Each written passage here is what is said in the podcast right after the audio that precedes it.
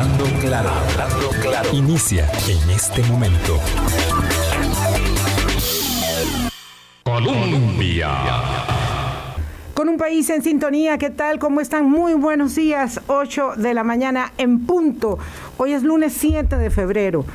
Y siempre, lo dijimos la semana pasada, siempre, cada cuatro años, al día siguiente, el día después, amanece en paz, en absoluta tranquilidad, con la gente transitando en su ir y venir en busca de sus eh, desafíos, sus derroteros y sus enfrentando sus avatares en un país en el que la jornada electoral transcurre sin mácula, en un país donde la jornada electoral, por muy desafiante que sea, por muy impredecible como suele ser en las democracias donde la pureza del sufragio manda, se impone, eh, puede ser muy sorprendente, digo, pero es la garantía de la decisión del soberano, del que decidió asistir a las urnas y del que decidió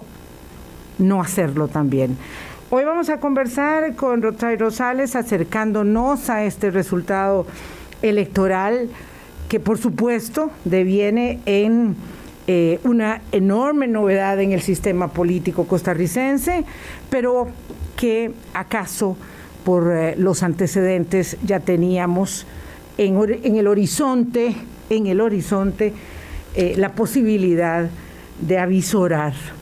Don Álvaro Murillo, todos dormimos apurados y usted también. Porque el resultado no los dejó dormir y no por tener que trabajar, sino porque no era para nada, para nada el que anhelaban, pero como bien dijo usted, esto es la expresión de nuestra población en las urnas.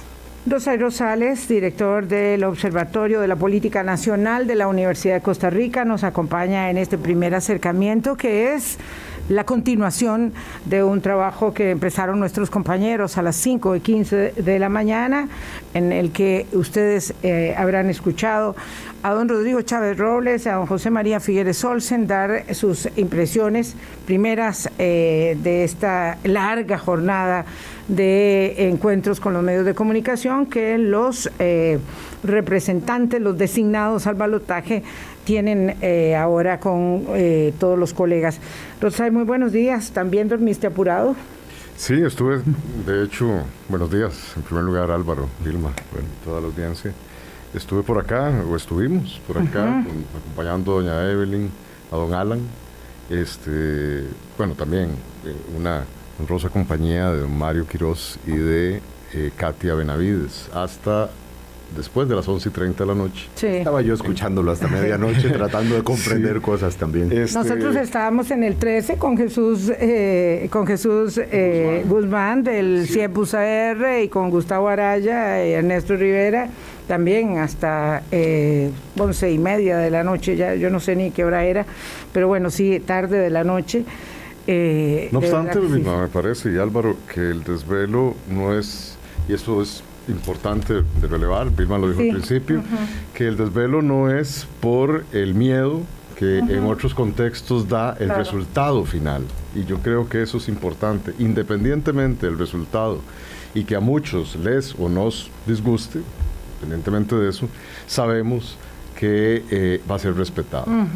Y el mejor ejemplo de eso fue el reconocimiento, a mi juicio, bastante prematuro, por lo menos más de, Fabricio Alvarado, de todos los partidos. a mí, lo de Fabricio Alvarado me pareció que era sorprendente, sobre todo en el caso de Fabricio Alvarado, porque justo cuando eh, se paró un punto eh, porcentual en el corte, ya no me acuerdo cuál, eh, inmediatamente dijo, ustedes merecen irse a descansar y salió a despedir a, sus, a sus seguidores. Presidente también con el discurso de, comillas, victoria en primera ronda de José María Figueres, dicho sea de paso. Vamos a ver, tenemos problemas de audio, el micrófono de Álvaro no se está escuchando, el Facebook tenemos un problema, ¿ya estamos bien? Ok, ya vi, creo que sí. A ver, vamos a ver, vamos a ver si podemos este, continuar. Perdón, Rosa, que te interrumpí, pero es que estaba recibiendo esta notificación y quería compartirla. Para nada, no, no, hay ningún problema. Bueno, eso, ese, esa, ese reconocimiento, repito, prematuro de la, de todo, de, la totalidad de las otras personas candidatas que no resultaron favorecidas para ir a segunda ronda, muestra también bastante de nuestra cultura política, digamos, civilista, este, y respetuosa de las reglas del juego, reglas del juego que, ya lo dijimos también, estuvieron muy bien, otra vez, eh, garantizadas y resguardadas, a pesar del contexto de pandemia y las implicaciones que eso tenía por parte del organismo electoral. Y hay una confianza absoluta en que los resultados que se están dando son los resultados, ¿verdad? Este, por parte de los actores y por parte de los gobernados también, por, por, eh, por parte de los, de los votantes. Eh, don Rosario Rosales, voy a empezar así casi casi que a mansalva. Eh, BBC News dice esta mañana, un partido tradicional contra una nueva formación política, un político de larga experiencia contra un economista de carrera, un expresidente señalado de corrupción contra un exfuncionario del Banco Mundial acusado de abuso sexual. BBC en realidad es acoso sexual. Ahí mm, la BBC dice abuso sexual. Sí, perdón, yo lo estoy leyendo, yo lo estoy leyendo, es eh, estoy hablando de una publicación del peso que tiene, ¿verdad? La BBC de Londres. Eh, quería un, una, una, gracias por decirlo, porque yo no dije abuso, lo dice la BBC, acoso sexual. Eh, un, un acercamiento a esto. Los dos candidatos que tenían señalamientos en esta contienda son los que pasan a la segunda ronda. Bueno, y quizás eso también paradójicamente les haya servido, Vilma y Álvaro, me parece que hay mucho de eh, el resultado este, de las elecciones de ayer que habrá que escudriñar con lupa para no solamente este, tratar de entender cuáles fueron las estrategias y por qué hay ciertos elementos que aunque a la mayoría le pueden resultar negativos, este, convocan, ¿verdad? Hay una máxima en política muy vieja que dice que eh, a algunos no les gusta, pero es parte del realismo, hablen bien o hablen mal, pero que hablen. Pero que hablen. ¿Verdad? Y eso, este, bueno, pareciera que en este caso medido además, porque no es solo especulativo o por impresión, sino que también estuvo medido por, por ejemplo, las encuestas del CIEP, eran los dos, eran los dos candidatos, bueno, junto con don Fabricio, que despertaban a su vez, eh, casi que de manera simultánea, opiniones positivas, pero también opiniones negativas. Veamos Consistentemente. perdona, perdona, Rosa, y solo para que puedas continuar en esta elaboración el, el, último corte con el 87% de las mesas escrutadas, Álvaro, que se dio en esta madrugada por parte del Tribunal Supremo de Elecciones eh, respecto de Rodrigo Chávez y José María Figueres. De hecho, a las 7 y 35 de la mañana fue este corte, Liberación Nacional 27.28%. Progreso Social Democrático 17.72%, o sea, 10 puntos de diferencia entre Rodrigo Chávez y José María Figueres. Eh, y además Progreso Social Democrático saca una mm, ventaja de dos puntos, eh, ya clarísimo, por supuesto, una diferencia de casi... 35 mil eh, votos, más o menos. 35 mil votos frente a Fabricio Alvarado. En cuarto lugar, Unidad Social Cristiana. Esto es, con el, como dijo Vilma, casi el 88% de las juntas procesadas y una participación, importantísimo, para mirar y para comentar ahora con Rotsay aquí, del 60, bueno, 59.74%. 6 de cada 10. Perdona que te interrumpiese para poder hacer este, este marco de contexto a nuestros oyentes. Estamos hablando de que José María Figueres logra un resultado mucho mayor que el que todas las encuestas le habían otorgado eh, y Rodrigo Chávez mucho, mucho mayor que el que todas las encuestas le habían otorgado, entendiendo que la única encuesta que dijo que Rodrigo Chávez estaba en segundo lugar fue la última encuesta de demoscopía que se publicó el miércoles en la noche. Esa encuesta ubicó claramente a José María Figueres con 20% de la votación y a Rodrigo Chávez con, me parece, alrededor de 12% de la votación, ambos superados pero que ya, digamos, advertían ese crecimiento subterráneo que fue eh, eh, dándose para Rodrigo Chávez. Perdón. Bueno, por lo menos se materializó las tendencias que venían observándose desde semanas antes. No es menor el dato de que esa encuesta de demoscopía es la última que aparece. La ¿verdad? Entonces pareciera otra vez que conforme más nos acercamos al día de las elecciones, todo ese conglomerado importante de abstencionistas, bueno, que hoy muchos de ellos engrosan este, perdón, de indecisión, que muchos de ellos hoy engrosan las filas del abstencionismo, este, gran parte de esa indecisión se decidieron de última hora, Vilma, y se decidieron en función de esas dos tendencias que iban claramente apuntando hacia segunda ronda. O sea, la cercanía de la fecha de la elección eh, parece corroborar que nos estamos decidiendo en general mucho más cercano y frente a la urna prácticamente que por otros elementos como, perdón, como los debates, que no debemos olvidar que se dieron en los últimos días y que aparentemente, aparentemente, por lo menos uno de ellos había tendido a desfavorecer la imagen de don, Rodrigo, Chávez. ¿verdad?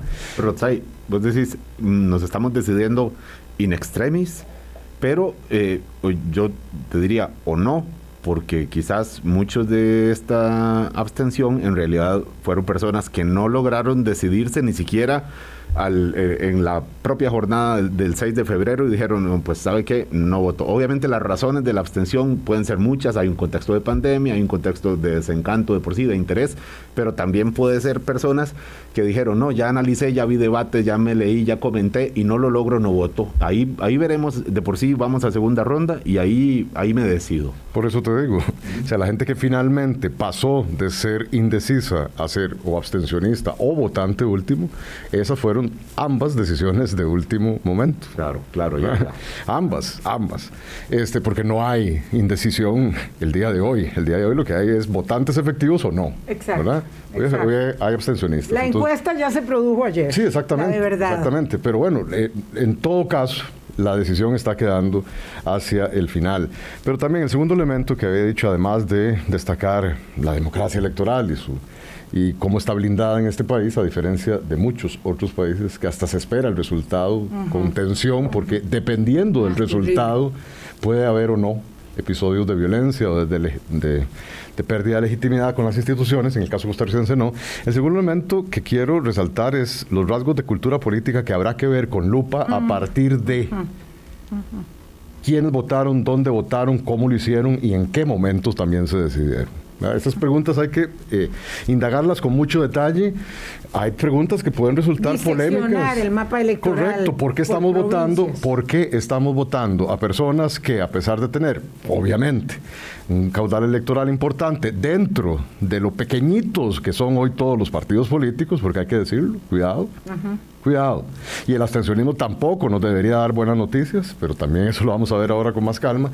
Hay elementos de cultura política desde la perspectiva del votante que sobre los cuales tenemos que reflexionar de manera autocrítica, probablemente. Porque estamos votando a personas que tienen tantas opiniones negativas y valoraciones negativas o imagen negativa en general. ¿Qué nos atrae de eso?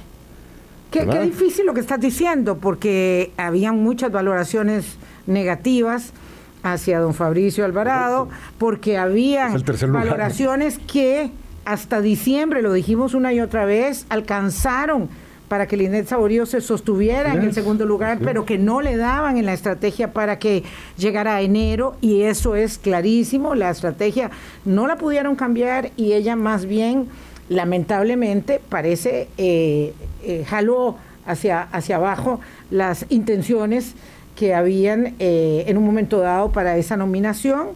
Evidentemente, ¿verdad? Y no hemos hablado porque estamos hablando de lo, que, los que van a segunda ronda, hay dos grandes ganadores, este, eh, si así se puede señalar, además de, que don Rodrigo Chávez es el ganador eh, al balotaje, porque lo de Figueres lo teníamos bastante presupuestado, eh, pero bueno, José María Villalta logra multiplicar diputados cada vez que va al Congreso de manera significativa y Elías Feinza, el Partido Liberal Progresista, apunta con mucha solvencia en la construcción de un proyecto político que tiene la gran diferencia respecto del de Rodrigo Chávez, no solamente de la construcción de una plataforma programática, ideológica y de equipos de trabajo, sino evidentemente de no contar con eh, el, el, empuje, el vagón de proa de doña Pilar Cisneros. No obstante, vean que todos los comentarios que hemos, o la inmensa mayoría, incluido la descripción esta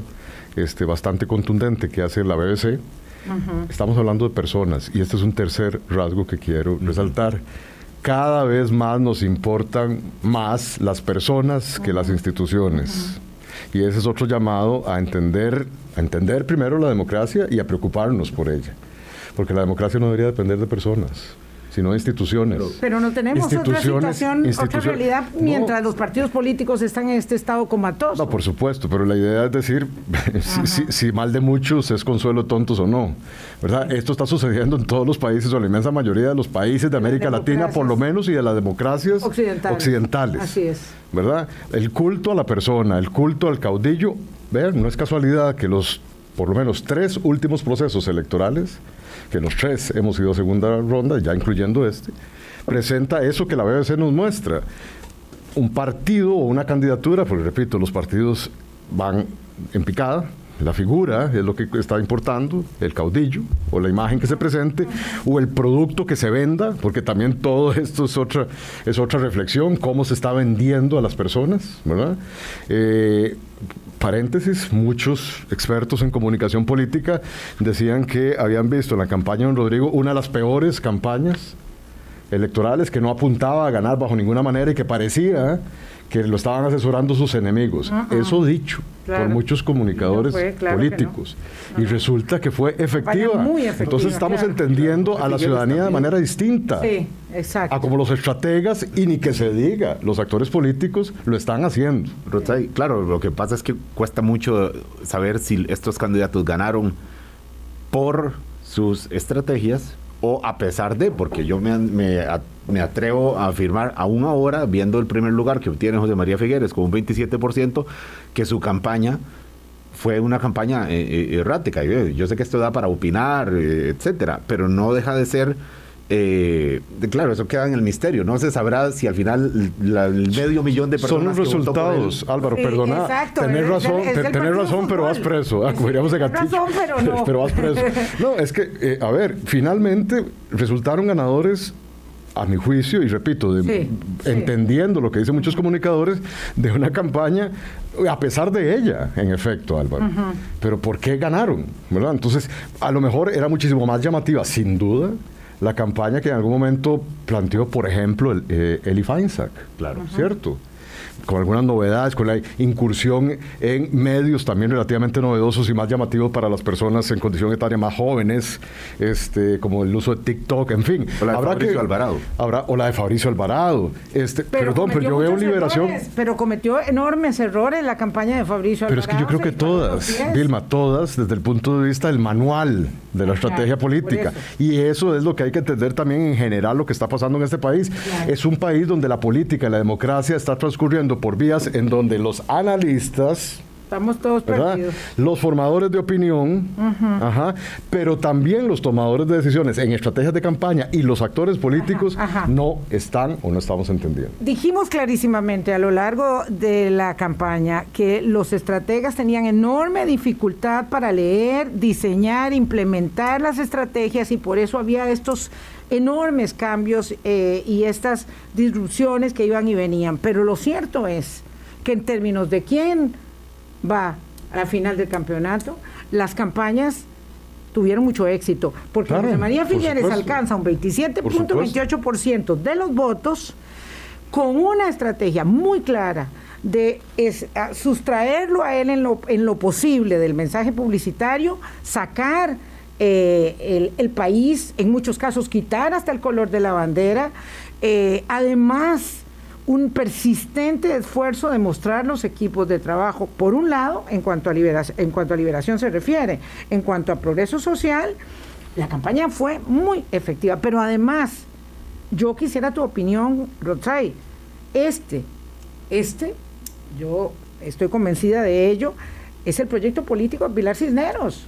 Es el proyecto político de Pilar Cisneros. Durante años, durante años, señalando a la clase política del país y ahora en esta última fase, señalando a los mensajeros, a los eh, medios de comunicación como los responsables que genera entonces, ¿verdad? Evidentemente un actor que está siendo vulnerado, dañado por el poderío de los medios de comunicación que están aliados con sectores empresariales que no quieren que les toquen los monopolios, etcétera, etcétera. Eso dice, claro. Pero, pero se demuestra con la aparición, la emergencia y el éxito de la utilización de la imagen de doña Pilar Cisneros, la personalización de la política. Sí. O sea, otra vez no interesa que el partido se hubiese llamado Progreso Socialdemócrata o Partido eh, eh, Pilarico. Negro. Sí, no pero sé, la personalización, lo que quiero decir es ella. Pilarico. Porque claro que sí. no puede llegar donde llega si no va con Pilar Cisneros. Pero, o Pilar por eso no es gratuito que ella hubiese aparecido en todas las vallas publicitarias como si fuera diputada por Guanacaste, por Limón o por, Punta Arenas o por Cartago, a sabiendas de que no era así, pero que jalaba los votos suficientes a favor de don Rodrigo y lo que la imagen esa representa. ¿Por qué insisto yo tanto en el problema de la personalización de la política? Porque es la emergencia de lo que hoy, en términos, por supuesto, muy laxos y muy manoseados, se conoce como el influjo, el influjo populista. Ojo, cuidado. Porque entonces todos aquellos que se sienten excluidos o nos sentimos excluidos del sistema político de algún modo, ¿verdad? O que vemos todavía peor que el sistema político, que las clases dirigentes, etcétera, quienes dicen representarnos, más bien nos agreden sistemáticamente, ajá, estamos prefiriendo y estamos deseando ver una persona que actúe como si fuera genuinamente representante de nuestro disgusto y de las posibilidades de cambio. Vuelvo al tema de quienes han pasado segunda ronda de 2014. Un segundito, Álvaro, nada más para precisar esto. Ha sido en general personas que se presentan, se presentan, no estoy diciendo que lo sean, como outsiders, ¿verdad? Pero resulta que son inside outsiders, digamos, para jugar con las palabras. Son personas, perdón, Vilma, Doña Pilar Cisneros ha estado involucrada de algún modo en el debate y en la agenda política nacional desde qué tiempo, pero lo estaba haciendo y hoy pareciera que eso también lucra a su favor, atacando aquello que se llama la vieja forma de hacer política que no es nuevo en el discurso, en la retórica electoral. Fue la manera en cómo el PAC llegó al poder desde el 2014. No estamos inventando absolutamente nada nuevo. Claro, Entonces, esos, perdón, esos caudillos, resulta que hoy es terriblemente sexy para el electorado que cualquiera de nosotros nos digamos antipolítica. 8.23 de la mañana, hacemos una pausa y regresamos con Rosario Rosales. Colombia. Con un país en sintonía, 826, Rosay Rosales es el director del Observatorio de la Política Nacional de la Universidad de Costa Rica, profesor de Ciencias Políticas. Doctor Rosay Rosales. Decía usted antes de la pausa que en las últimas tres elecciones, que las tres han ido a segunda ronda, con circunstancias bastante diferentes una de otra, pero que que finalmente era, hay esta ansia eh, de la población, esta búsqueda por una cara nueva y que de alguna forma las, las tres sorpresas de estos procesos, digamos, Luis Guillermo Solís 2014, eh, pues Fabricio Alvarado, por supuesto Carlos Alvarado de un partido eh, oficialista en ese momento, y ahora la sorpresa que es Rodrigo Chávez, de alguna forma son tienen bastante de outsiders. Yo le quería preguntar, Rotzai, ¿cómo ver eso? Porque en 2014, cuando Luis Guillermo Solís gana, eh, gana con un partido de Acción Ciudadana que ya tenía 14 años de existir, que tenía 2002, 2006, 2010. Esa era su cuarta elección presidencial. Eh, era un partido que ya tenía poder, era el, tercer partido, digamos, eh, pues, consolidado, más allá de que estructuralmente nunca se consolidó, pero en términos de representación consolidado. Y la diferencia ahora es que hasta hace cuatro años no existía, no existía el progreso social democrático. Rodrigo Chávez hasta hace dos años no existía en nuestro hábitat, en nuestra eh, fauna política acá en Costa Rica él no conocía a Pilar Cisneros y Pilar Cisneros no conocía a la gente de Progreso Social Democrático, entonces hablo por los tres, las tres, los tres nombres que ganaron este acceso a la segunda ronda, que se llama Pilar Cisneros, Rodrigo Chávez y Progreso Social Democrático en una sola fórmula. Es interesante, un partido taxi. Yo, yo insisto en que la política nacional se puede resumir con la vieja frase de Gramsci Lo viejo no termina de desaparecer y lo nuevo no termina, de consolidarse. Vivimos en esa disputa y en esa incertidumbre, en la reconfiguración de actores desde hace, cuidado, más de 15 años. Porque Liberación Nacional, también podríamos decir, bueno, y el fenómeno Liberación Nacional, ¿no nos parece? A, mí me parece sorprendente. Ah, sí, sí, total. En, en el 2014, a pesar de los pesares, logró llegar a segunda ronda, que haya renunciado don Johnny a hacer campaña y se haya retirado por las razones que sean, pero logró pasar después de dos gobiernos consecutivos de liberación nacional. No, no, perdón, y voy un poquito más atrás, Rosa, y acordate que cuando Rodrigo, eh, cuando don Oscar Arias tomó el partido en 2005, el partido estaba muerto.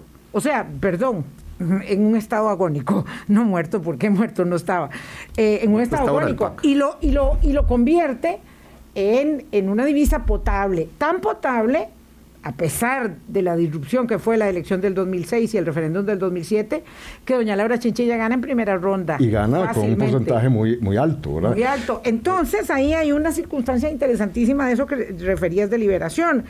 Eh, y luego... Que muestra, perdón, eso, que, eso viejo que no acaba por desaparecer, sino que se recicla de algún modo. Y, el otro gran ejemplo es el PUSC, perdón, acordémonos. O sea, por eso los que hoy dicen que el PAC está muerto, y si pareciera, pareciera claramente que sí, porque además es un desastre hasta en los resultados a la Asamblea Legislativa. Claro, porque además se queda sin deuda política. o, sea, si no tiene diputados, no tiene deuda política, ¿cómo se reconfigura ese partido ahora? por eso. Pero no lo podemos dar por muerto, justamente porque no hay un cambio radical en todo el sistema, en todo el sistema político. Y hay que empezar a entender eso, porque hay todavía muchas muestras de que, lo repito, las viejas conductas y las viejas prácticas que muchos de estos outsiders descalifican, todavía están presentes en los rasgos de nuestra cultura política y en el ser ciudadano que premia o privilegia lo malo conocido. Entonces estoy tratando de hacer un balance entre las dos cosas.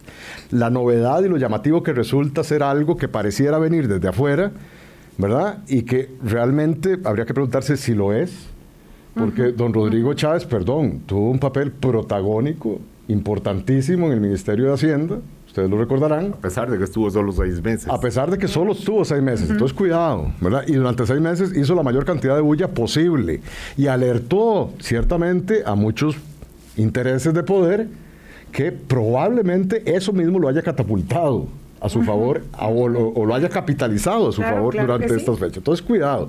Es una combinación, por eso los llamo yo los outsiders. Sí, exactamente. Él habla eh, eh, le habla a esa gente. Por supuesto, y tiene algunos interlocutores que algunos pensarían que le puede estar haciendo daño, ¿verdad? Como quien participó por el PIN la, la campaña anterior ¿verdad? Que habría que valorar ciertamente también, otra vez, si esa forma agresiva de pensar la política, de decir las cosas, ah, estás hablando del apoyo que le dio en las últimas horas Juan Diego Castro. Juan Diego Castro, ¿verdad? Sí. Hay que ver con lupa qué está pasando porque pareciera que nuestras actitudes frente a la política, estoy hablando de la ciudadanía, es también tremendamente ambivalente. ¿Verdad? No podemos precisar y habrá que hacer un estudio muchísimo más detallado, ahora sí, post-electoral, para ver quiénes están votando por quién, ¿verdad?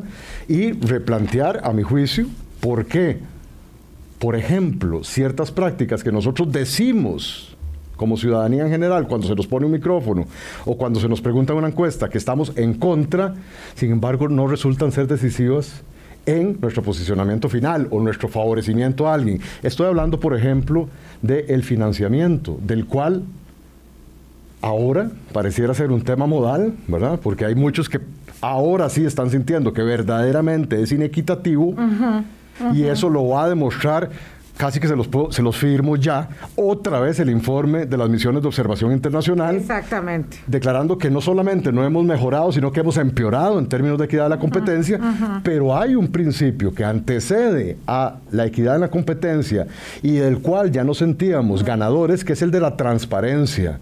Don Rodrigo Chávez, hasta la fecha, sigue sin aclarar quiénes son sus principales contribuyentes y donantes.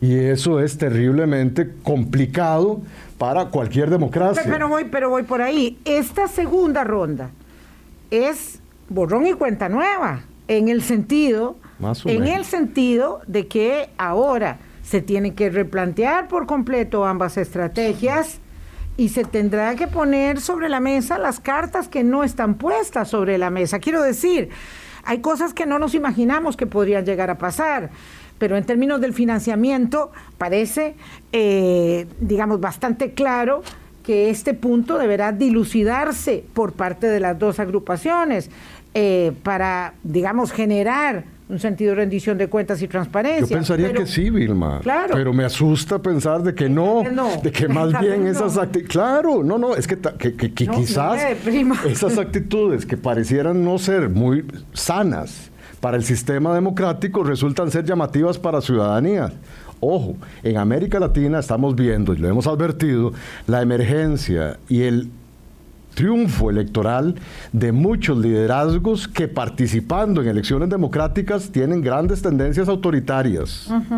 Ok, el verdadero peligro para la democracia es que estamos llevando personas al poder que probablemente no sean tan demócratas como nosotros aspiramos, pero es responsabilidad de, nosotros como personas ciudadanas, me explico. Entonces yo no tendría claro por dónde se va a decantar el debate en estos dos meses, que también es un dato interesante, Vilma.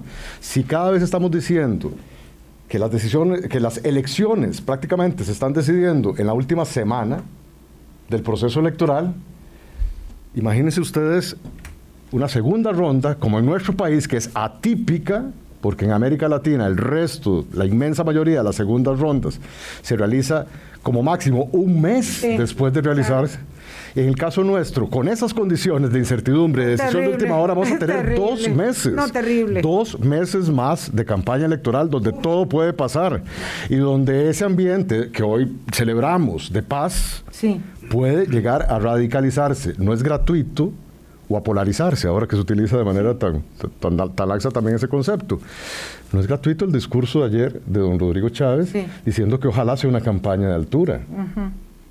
¿A qué se refiere? Que discutamos sobre las propuestas. No me ataque tanto por lo que me han atacado. Y por otro lado tenemos a don José María Figueres, que como nunca, como bueno, lo hacía desde 1998, y de eso soy testigo, desde 1994, testigo cercano además este, introdujo el discurso género inclusivo de algún modo en, la dirigencia política de más alto nivel, lo hizo durante, fue más claro en el gobierno de José María I, y ayer no se cansaba de reiterarlo y de postularse como el defensor de los derechos, abiertamente, digámoslo, de las mujeres. Sí, y dijo derechos eh, para todas y todos. Exacto, todos los y, derechos lo reiteraba. Para todas y todos. Entonces, cuidado, a partir de ahora se puede vislumbrar ese otro escenario posible, repito, con dos meses de campaña más y con decisiones que estamos dejando cada vez más de última hora. Y no se imagina uno, es que de verdad creo que es imposible imaginarse la cantidad de decisiones de tipo económico, de inversión, de cooperación económica con Costa Rica, que en este momento está en pausa. Dijo, no, no, bueno, dos meses, a ver qué pasa, a ver cómo se ordenan las cosas, por no decir internacionalmente. Ahora, eh, aquí, aquí dentro no sé, No sé si, si, si eso, qué, qué interesante esto que plantea Álvaro. Esto, esto podría ser así, considerando, digamos, normalmente, y lo voy a decir de manera muy abierta, cuando hay una opción a la izquierda, los mercados tiemblan mucho, ¿verdad? Eh, digo, ahí está Gabriel Boris eh, eh, a la vuelta de la esquina para ver lo que pasó en, Chile y esa incertidumbre que luego se aplaca de manera contundente con la integración del gabinete. No, de, Perú no hablemos, por favor, de Perú no hablemos, por favor. Llevan como siete gabinetes en seis meses. Esto es algo terrible lo que está pasando en, en Perú. Eh, siento los aires. Pero bueno, pero en todo caso, eh, la verdad, siendo un economista con experiencia internacional, dejemos de lado el tema de, dejemos de lado la BBC, por favor, este, que me, que me azora, y siendo eh, José María Figueres un hombre experimentado con experiencia internacional, los mercados van a tener inseguridad, vas a ver vos eso ya se lo preguntaremos a José Luis Arce también en su momento y a otros economistas que nos acompañarán. Vas a ver vos esa circunstancia, digamos, eh, no hay mucha solvencia, no es más determinante, eso sí, lo que haga esta Asamblea Legislativa. Y ahí, ahí Liberación Nacional tiene ahora una responsabilidad gigantesca de terminar de armar con el Partido Acción Ciudadana, que se comprometió hasta su agonía con el plan eh, del Fondo Monetario Internacional, con Restauración Nacional, con los que lo acompañaron, que por cierto no son el PUS ni Nueva República, a terminar esta tarea lo antes posible, sabiendo que va a ser muy difícil. Digo, Va a ser muy difícil, o sea, porque también la Asamblea Legislativa, la saliente y la nueva, van a estar en media campaña electoral, Vilma. Y con los cálculos electorales que eso supone. Yo no, habrá que hablar con los economistas, por supuesto, pero yo no creo que haya ningún cambio dramático en el rumbo de la economía que hegemónicamente hemos tenido, lo hemos llamado en el observatorio así, desde hace por lo menos 15 años, perdón.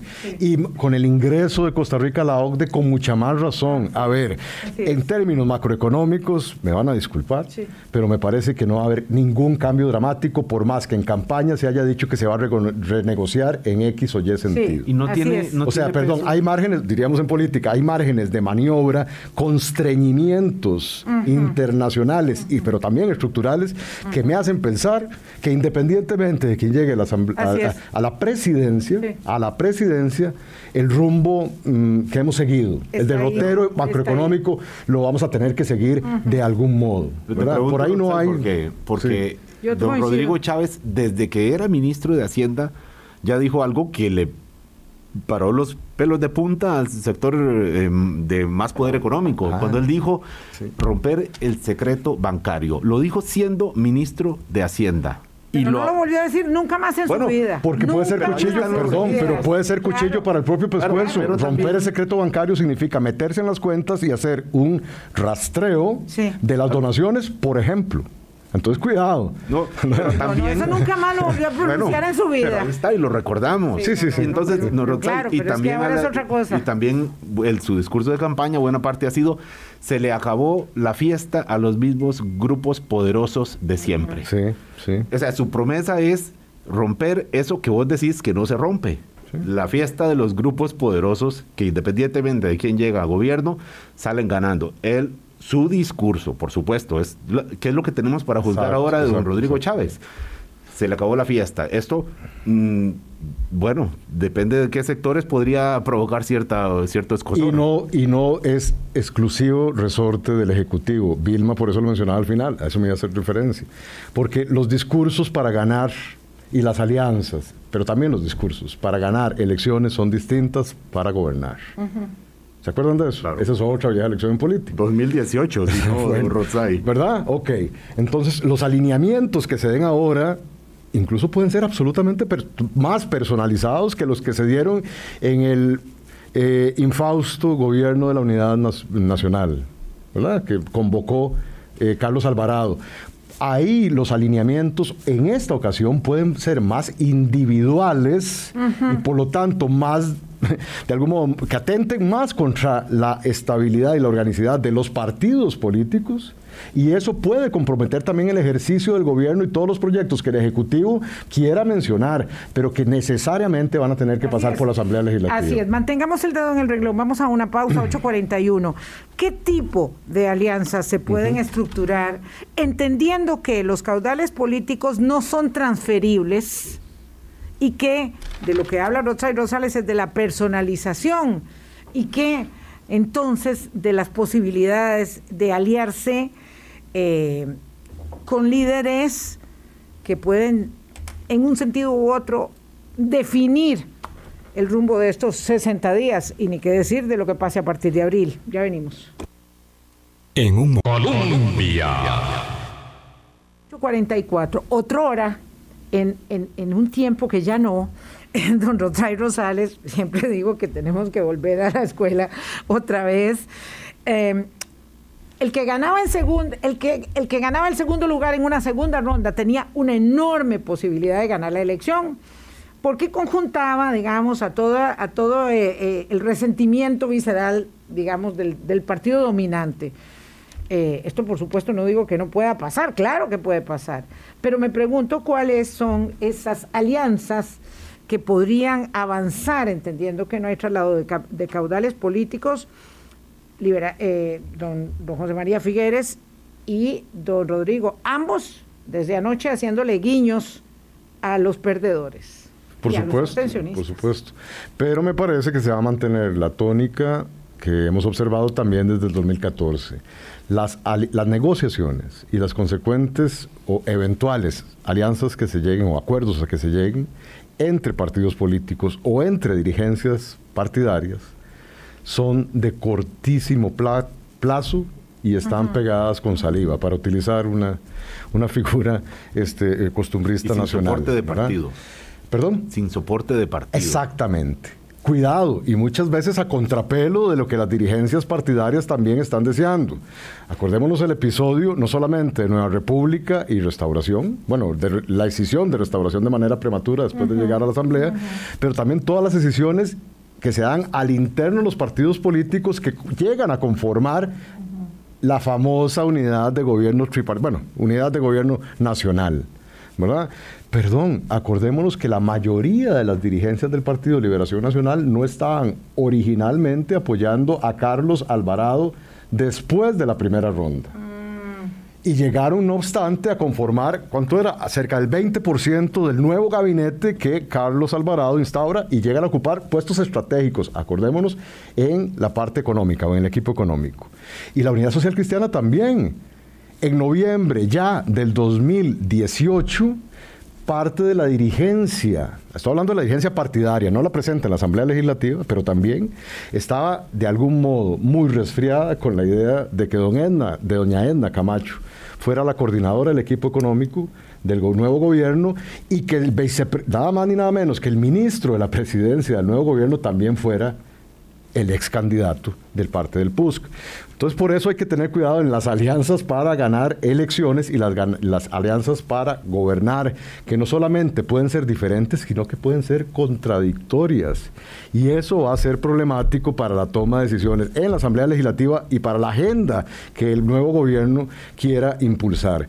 Me parece que aquí la clave, otra vez y desgraciadamente, para la democracia que se basa en instituciones, insisto, es que va a prevalecer el interés o las negociaciones de tipo personal. Personal y el cálculo que haga los estrategas de campaña para saber si sumar a Vilma o sumar a Álvaro o sumar a Rotzai va a restar en las posibilidades reales de ganar las elecciones. Nos quedan Y pensarán después, perdón Vilma, en el gobierno debo decirlo, que así como está bastante predefinida cuál va a ser el rumbo macroeconómico del país, es bastante incierto cuáles van a ser los compromisos que maticen no solo esa agenda económica, sino todas las otras dimensiones que el gobierno va a tener que asumir. O sea, lo único claro Pareciera es. Macroeconómico. Exactamente. exactamente. Yo, coincido. Nos quedan siete minutos. Uh, don Rotzai Rosales, veamos la Asamblea Legislativa así a la velocidad del rayo. Se la describo así muy rápido como está planteado. números. Eh, a ver, Liberación Nacional mm, con 19 diputados, 9 Progreso Social Democrático, 7 Nueva República, 6 Unidad Social Cristiana, no, perdón, 6 eh, eh, Liberal Progresista, entre ellos Eli Feinstein, y perdón, y cuando dijimos de Nueva República, entre ellos Fabricio Alvarado. Fabricio Alvarado. y la fracción más pequeña con seis, ¿no? Igual que, que Liberal Progresista, perdón, eh, estaría frente amplio. Sí, pero te brincaste a la Unidad Social Cristiana. No, eh, Sí, con cuatro y cuatro, ocho, con diez diputados. Que sería la segunda fracción. Sí, bueno, bueno, entonces aquí, como lastimosamente no hay más tiempo y este espacio es muy pequeñito, don Rosay Rosales, ah, dijimos desde hace mucho tiempo que existía una alta probabilidad de que el Congreso no se fragmentara tanto. Y no se fragmentó, eh, excepto, en la, digamos, está dividido en, las, en, las, en, los, en los seis en los seis que encabezaron las encuestas.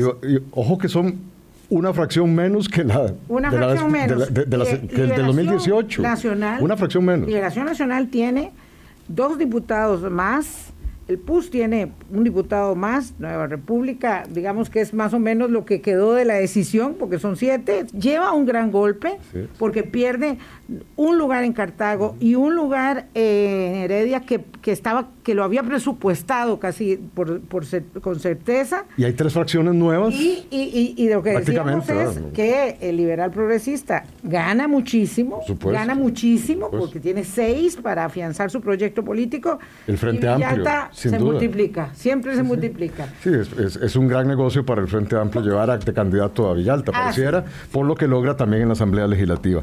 Pero eso te demuestra dos cosas. Primero, que el subcociente y el tamaño de las circunscripciones siguen siendo los elementos claves para evitar un mayor fraccionamiento en la Asamblea Legislativa y eso se podía prever, Vilma no se iba a traducir, los la oferta esa tan grande de 25 eh, personas candidatas no se iba a traducir en una fragmentación mayor de la Asamblea Legislativa por esos dos elementos distorsionantes, pero también por el acceso al financiamiento, que después podemos hablar. Uh. también ahí podemos... Tenemos dos meses para hablar de eso. Exactamente. Bueno, entonces vamos a tener una Asamblea Legislativa, ojo, también con, a mi juicio, con una agenda poco clara de parte de los partidos políticos ahí presentes.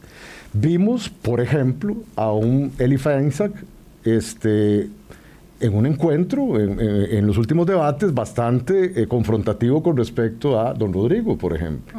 Y uno pensaría que están ubicados en el ala ideológica más o menos cercana. ¿Verdad? Cuidado. Competían por un nicho. Exactamente, competían por un nicho, ¿verdad? Y probablemente, bueno, no lo sabemos, pero se restaron entre ellos, ¿verdad? En algún momento.